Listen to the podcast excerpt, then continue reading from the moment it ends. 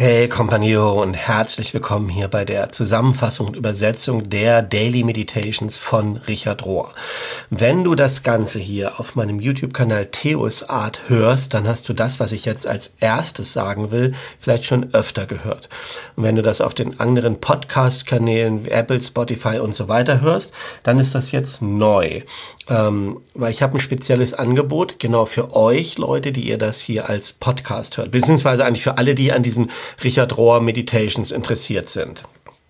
Es ist mein Anliegen, diese Themen von Aktion und Kontemplation, von Natur und Spiritualität, von Emerging Church, also all das, was wir hier so behandeln, nicht nur in die Welt zu bringen, also davon zu erzählen, sondern auch Menschen, die daran interessiert sind, miteinander zu vernetzen, damit sowas wie eine Community, vielleicht Online-Community entstehen kann und mal sehen, was sich daraus entwickelt.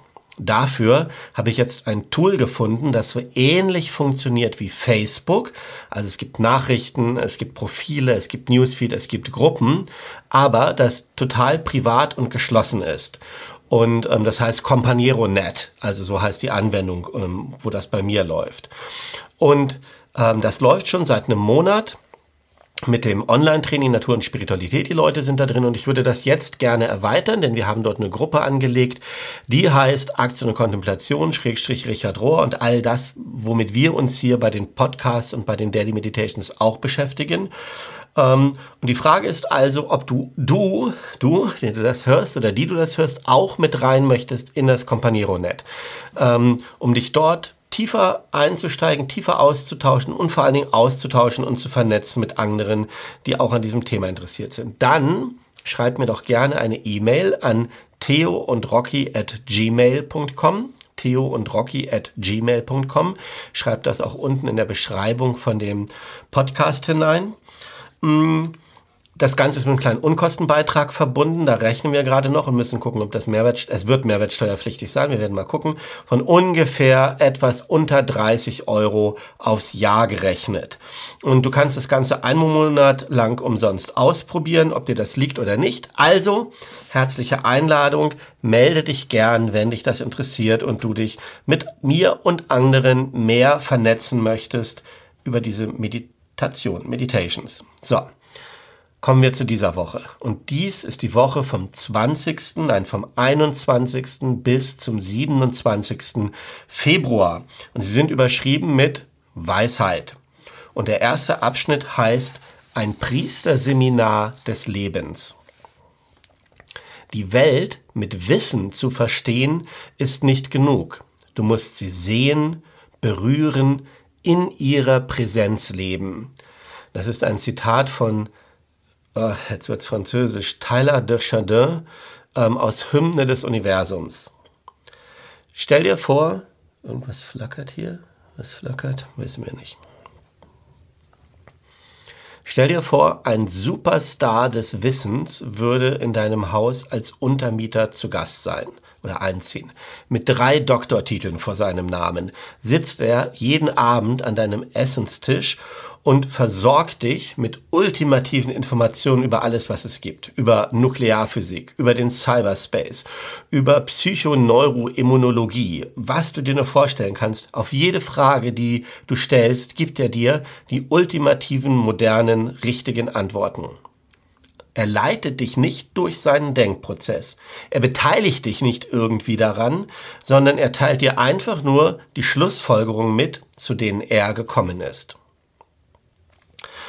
Es könnte sein, dass wir diese Schlussfolgerung ganz interessant finden und vielleicht sogar hilfreich, aber die Art und Weise, wie er das mit uns teilt oder eben nicht teilt, wie er sich mit uns verbindet, wird uns nicht befreien, wird uns nicht empowern, also ermächtigen und wird uns nicht ein gutes Gefühl für uns selber geben. Seine Weisheit, die er vielleicht hat, wird uns nicht befreien. Sie wird uns nicht einladen, selber zu wachsen und zu leben. Stattdessen werden wir uns am Ende wahrscheinlich möglicherweise irgendwie klein, abhängig und unterlegen fühlen. Das ist eine kleine Geschichte und es ist exakt die Art und Weise, wie wir heutzutage mit Jesus umgehen. Wir behandeln ihn wie eine Person mit drei Doktortiteln, die zu uns gekommen ist, um uns ihre Erkenntnisse und Schlussfolgerungen mitzuteilen. Das ist nicht, nicht der Pfad zur Weisheit. So vorzugehen ist nicht der Pfad zur Weisheit und es ist auch nicht die Art und Weise, wie Jesus mit seinen Jüngern Weisheit geteilt hat, mit denen, die von ihm lernen wollten. Vielmehr hat Jesus durch seinen Lebensstil gelehrt, eine Art Priesterschule oder theologischer Schule des Lebens. Er nahm sie mit sich, dass sie ihn ansehen, ihn beobachten konnten, wie er die Zyklen und Rhythmen seines Lebens lebt, dass sie das von ihm lernen konnten, wie er sich hin und her bewegt hat zwischen Gebet und Einsamkeit auf der einen Seite und auf der anderen Seite zum Lehren und Dienen in Gemeinschaft mit anderen. Jesus hat seinen Leuten einen Lebensstil vorgestellt, und die einzige Art und Weise, wie das geschehen kann, diese Einladung, äh, ist eine Einladung, mit ihm zu leben. Und er lädt uns auch heute noch ein, dasselbe mit ihm zu tun. Siehe Johannes 1, Vers 39.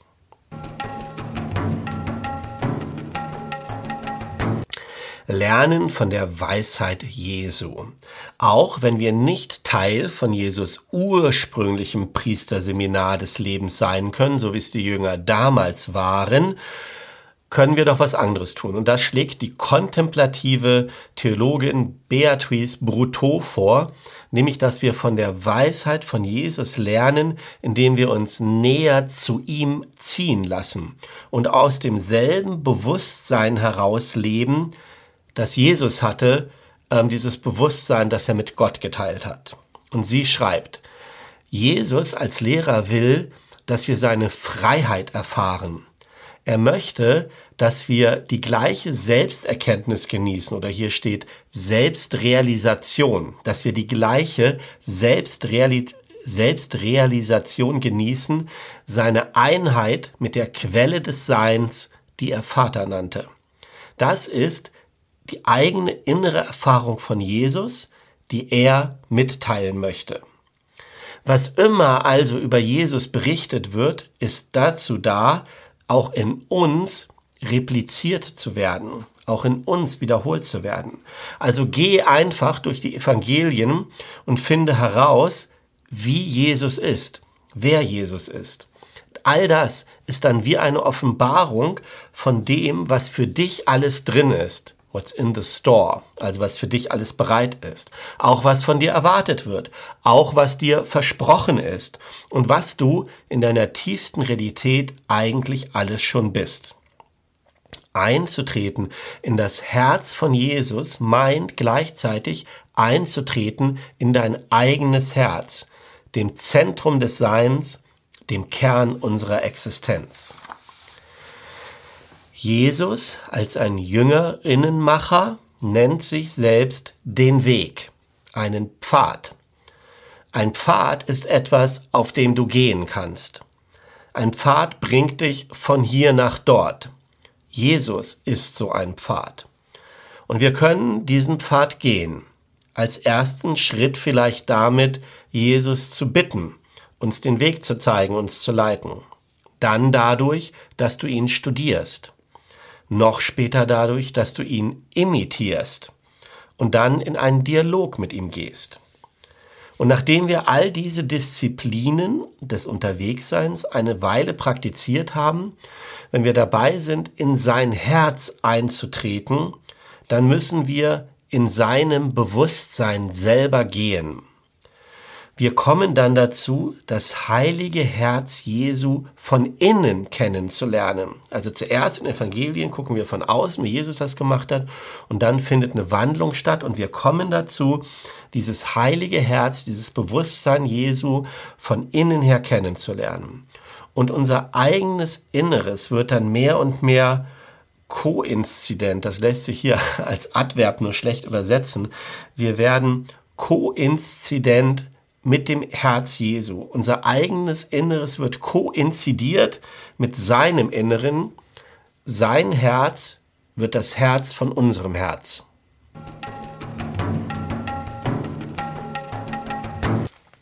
Die benediktinische Weisheit von Ora et Labora, also bete und arbeite. Das, was Jesus gelehrt hat, wurde in gewisser Weise weitergeführt in den Wüstengemeinschaften bei den Wüstenvätern und Wüstenmüttern im vierten Jahrhundert. Cynthia Bourgeau aus dem CSC führt diesen Weg dann weiter ähm, in die ersten Klöster hinein und von dort in unsere gegenwärtige Zeit. Und ähm, für sie ist das eine der Grundlagen ähm, unserer eigenen Weisheitsschule, unserer eigenen christlichen Weisheitstradition. Sie sagt, eine der Weisheitsströme tief aus der christlichen Tradition kommt aus der Weisheit der Benediktinerklöster. Sankt Benedikt im fünften Jahrhundert ähm, konnte schon aus der transformationalen Weisheit schöpfen, die ähm, 100 Jahre vorher in den Wüsten von Ägypten und Syrien ähm, entstanden ist. Also er war ein, zwei Generationen später dabei. Sankt Benedikt ist also gewissermaßen der Erbe ähm, davon und hat daraus ein, ein das heißt, einen massiven, stabilen Container geformt, also ein Behältnis, ein Paket, in dem wir das weiterbekommen können, welches die Grundlage ist für ähm, die christliche, monastische, also klösterliche Tradition im Westen für 1500 Jahre, also bis heute eigentlich. Und sein brillanter Satz, ora et labora, also bete und arbeite, Gebet und Arbeit, bietet einen grundlegenden Rhythmus für die Balance und Ordnung des menschlichen Lebens an ähm, und für das Wachstum in dieser, wie sagt sie, in dieser wundervollen Rose der Weisheit. Joanne Chittester, eine benediktinische Schwester, erklärt dazu Folgendes. Alles im Allem ist diese Regel von Benedikt, ora et labora, entworfen worden für normale Leute, die ein normales Leben führen. Sie ist nicht geschrieben worden für Priester oder Mystiker oder Eremiten oder Asketen. Sie wurde geschrieben von einem Laien für andere Laien, nicht Fachleute. Sie wurde geschrieben, um ein Modell für spirituelle Entwicklung zu sein für eine durchschnittliche Person, ähm, die die Absicht hat, ein Leben zu leben, das etwas tiefer ist als die Oberfläche ähm, und nur in der Sorglosigkeit zu legen. Und Benedikt war ziemlich präzise mit dem, was er sagte. Er sagte, es sollte Zeit verbracht werden im Gebet, im heiligen Lesen, Sacred Reading, in Arbeit und in Gemeinschaft, im Teilnehmen und Teilhabe an Gemeinschaft. Das heißt, es ist sowohl etwas Öffentliches als auch etwas Privates. Privates und Öffentliches fließen ineinander, es gehört zusammen, es war ausbalanciert physische Arbeit und mentales Gebet und soziales Leben und Studium und gemeinschaftliches Dasein, all das, äh, gemeinschaftliche Angelegenheiten, ähm, sind Teile von diesem Puzzle des Lebens. Das alles gehört zusammen zum Puzzle des Lebens. Sieben Pfade zur Weisheit. Weisheit ist ganz klar mehr als reine Intelligenz, als Faktenwissen oder nur Information. Weisheit ist mehr Synthese statt Analyse, ist mehr paradox als linear, ist mehr ein Tanz als ein Marschieren. Ich habe eine Liste entworfen mit sieben Arten des Wissens, also des ganzheitlichen Wissens, die alle zusammengenommen dazu gut sind, uns tiefer zu führen auf dem Weg zur Weisheit. Und hier sind diese sieben Arten des Wissens. Erstens, Intellekt.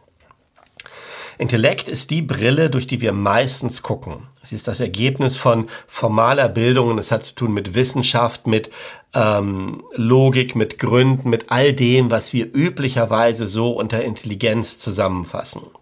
Und all das ist gut. Es ist nicht schlecht, ja, wir wollen nicht dagegen reden, aber es ist nicht das Einzige, was es gibt, sondern vielmehr das Erste. Zweites kommt dann dazu der Wille. Es gibt eine Art, die zweite Art des Wissens, die des willensmäßigen Wissens. Sie entsteht dadurch, dass wir Entscheidungen treffen, dass wir Überzeugungen haben und eine Wahl treffen und dann daran festhalten und damit tiefer wissen, worum das geht. Ähm, jeder, der schon mal einen Schwur geleistet hat oder so ein heiliges Versprechen und daran festgehalten hat, weiß, wer ich meine und welche Art von Wissen daraus hervorkommt. Drittens, Emotion. Große und tiefe Emotionen sind mächtige Lehrerinnen. Ähm, Liebe, Ekstase, Hass, Eifersucht, Angst, Verzweiflung, jede dieser Emotionen hat ihre eigenen Lektionen. Sogar Ärger und Wut sind großartige Lehrerinnen, wenn wir darauf hören. All diese Emotionen zu schmecken, zu spüren, bedeutet hinterher in einer neuen Realität zu leben, mit einer neuen Fähigkeit zur Verbundenheit. Das ist emotionales Wissen. Viertens. Körperliches oder sensorisches Wissen kommt, wie das Name schon sagt, durch die Sinne, durch Berühren, durch Bewegen, Riechen, Sehen, Hören, Atmen, Tasten. Und dieses Wissen kommt auf einem sehr tiefen oder unbewussten Level. Wenn wir uns dann aber unserer Sinne gewahr werden auf so eine zentrierte Art, wenn uns unsere Sinne zur Sammlung, zum, zur Zentrierung führen, erlaubt uns das zu erwachen, zu hören ähm, und uns zu verbinden. Also es ist für mich keine Überraschung, dass Jesus die Leute meistens berührt hat, wenn er sie geheilt hat. Also sensorisches Wissen. Fünftens, Wissen durch Bilder. Wissen durch Bilder ist die einzige Art, dass das Unbewusste ins Bewusstsein kommen kann. Es passiert durch Fantasie, durch Träume, durch Symbole, wo alles zusammengeschmissen wird. Also im Griechischen Symbalein äh, heißt zusammenschmeißen, Balein ist Ballistik. Ähm, daraus ist das deutsche Wort Symbol entstanden, ja, also wo alles zusammengeschmissen wird. Es passiert durch Bilder, durch Ereignisse, Events heißt es hier, durch gut erzählte Geschichten. Es kann passieren, dieses Bilderwissen, durch Gedichte, durch gut gesetzte Worte, die ein Bild erzeugen und dann ein neues Bewusstsein und eine neue Achtsamkeit kreieren für das, was bereits in uns da war. Wir müssen uns öffnen für diese Art des bildmäßigen Wissens, ähm, Image heißt das, Imago, Ikone kommt auch daher. Wir müssen uns dafür öffnen, weil die Art, weil die Arbeit der Transformation nicht alleine durch den Kopf, durch Logik und Rationalität getan wird, sondern auch durch bildmäßiges Wissen. Sechstens, Ästhetik.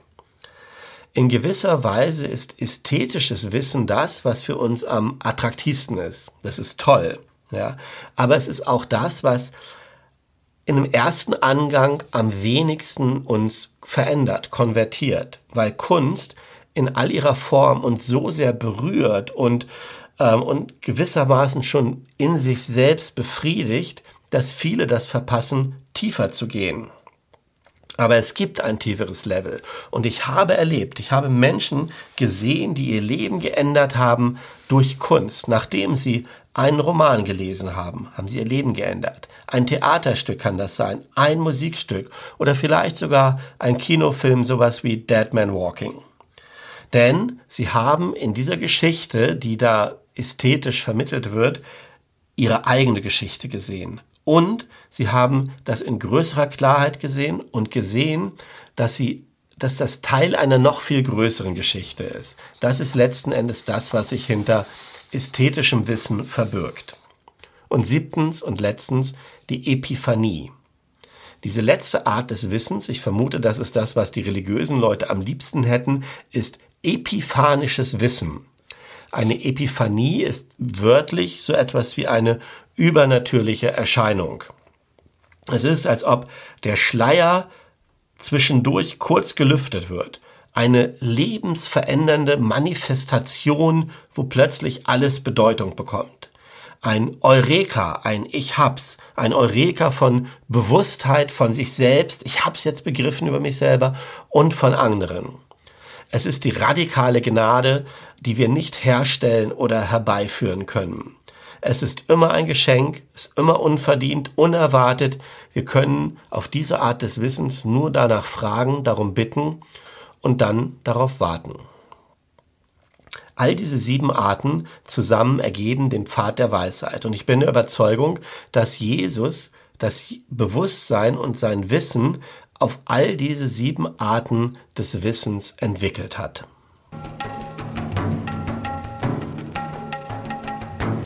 Heilige Narren werden, diejenigen, die in die Zukunft führen werden, werden einige hart erarbeitete Weisheit haben.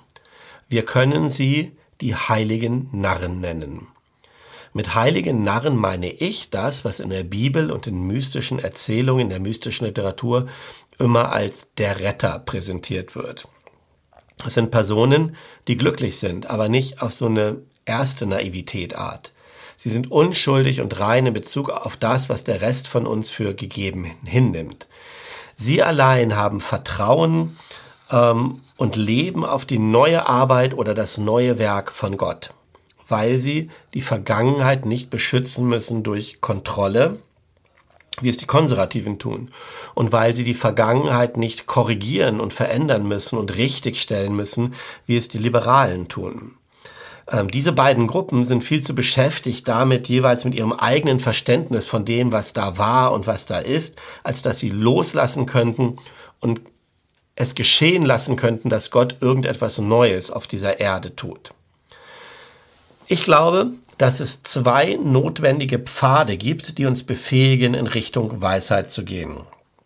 Eine radikale Reise nach innen und eine radikale Reise im Äußeren.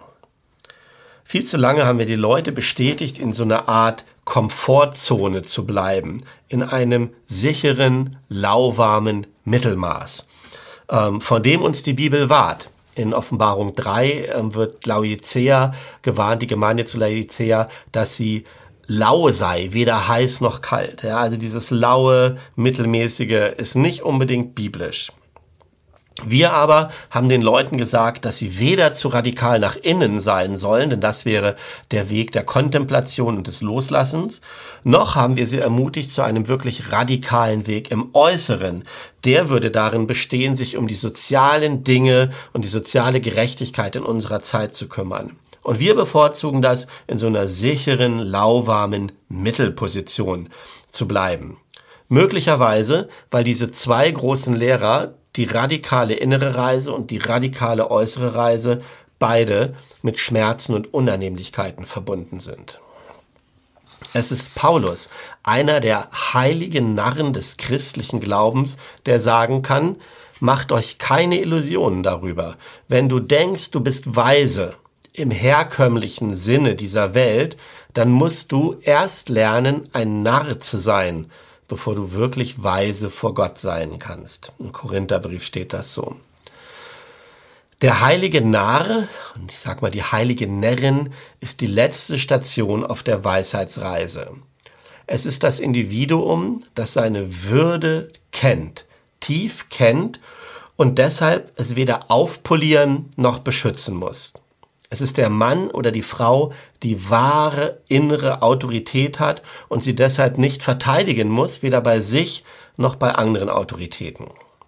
Es ist das Kind Gottes, was den einen oder die eine getroffen hat, der über Spatzen wacht und Gal Galaxien erformt, erschafft. Diese Menschen und diesen alleinen kann anvertraut werden, das Reich Gottes zu proklamieren.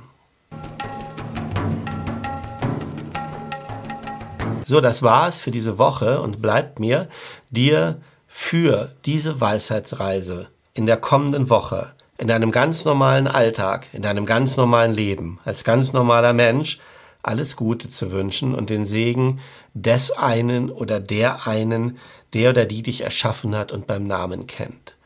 Und bis wir uns wiedersehen, möge der Friede und die Liebe Gottes dich begleiten.